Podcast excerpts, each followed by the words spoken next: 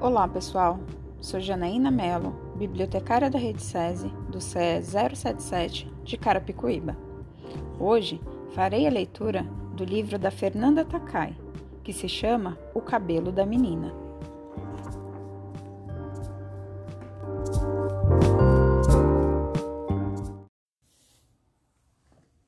Ela acordou cedo e desceu da cama baixinha.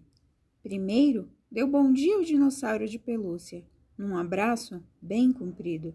Depois, apagou o abajur do quarto, pois o sol já iluminava o dia. Calçou as pantufas e foi chamar a mãe. A mãe estava na cozinha, amassando uma banana com aveia e cantava baixinho sua canção preferida. Mamãe deve estar feliz, pensou. Ei, já foi fazer xixi, fofinha? Ao entrar no banheiro, puxou o banquinho e foi se olhar no espelho. Uau! Que legal meu cabelo deste jeito! Ela parecia mesmo uma menina com superpoderes. A mãe, porém, não queria que ela saísse de casa despenteada. Filha, tá muito estranho, não vai dar.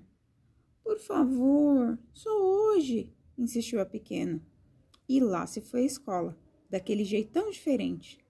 No começo, a professora e os coleguinhas acharam engraçado aquele cabelo cheio de vírgulas, mas a menina nem se importou. Quer dizer, sentiu-se sozinha na hora do lanche, mesmo que tivesse muita gente olhando para ela. De repente, lembrou-se da canção que a mãe sempre cantava. Sentiu uma mistura de arrepio com um quentinho no coração. Fechou os olhos e sorriu. Sabia que, no fundo, a garotada ali no pátio tinha vontade de sair com a cabeleira malucona e os professores também. Alguns não podiam variar, tinham pouco cabelo ou os pais cortavam bem curtinho. Outros tinham cabelo molenga demais.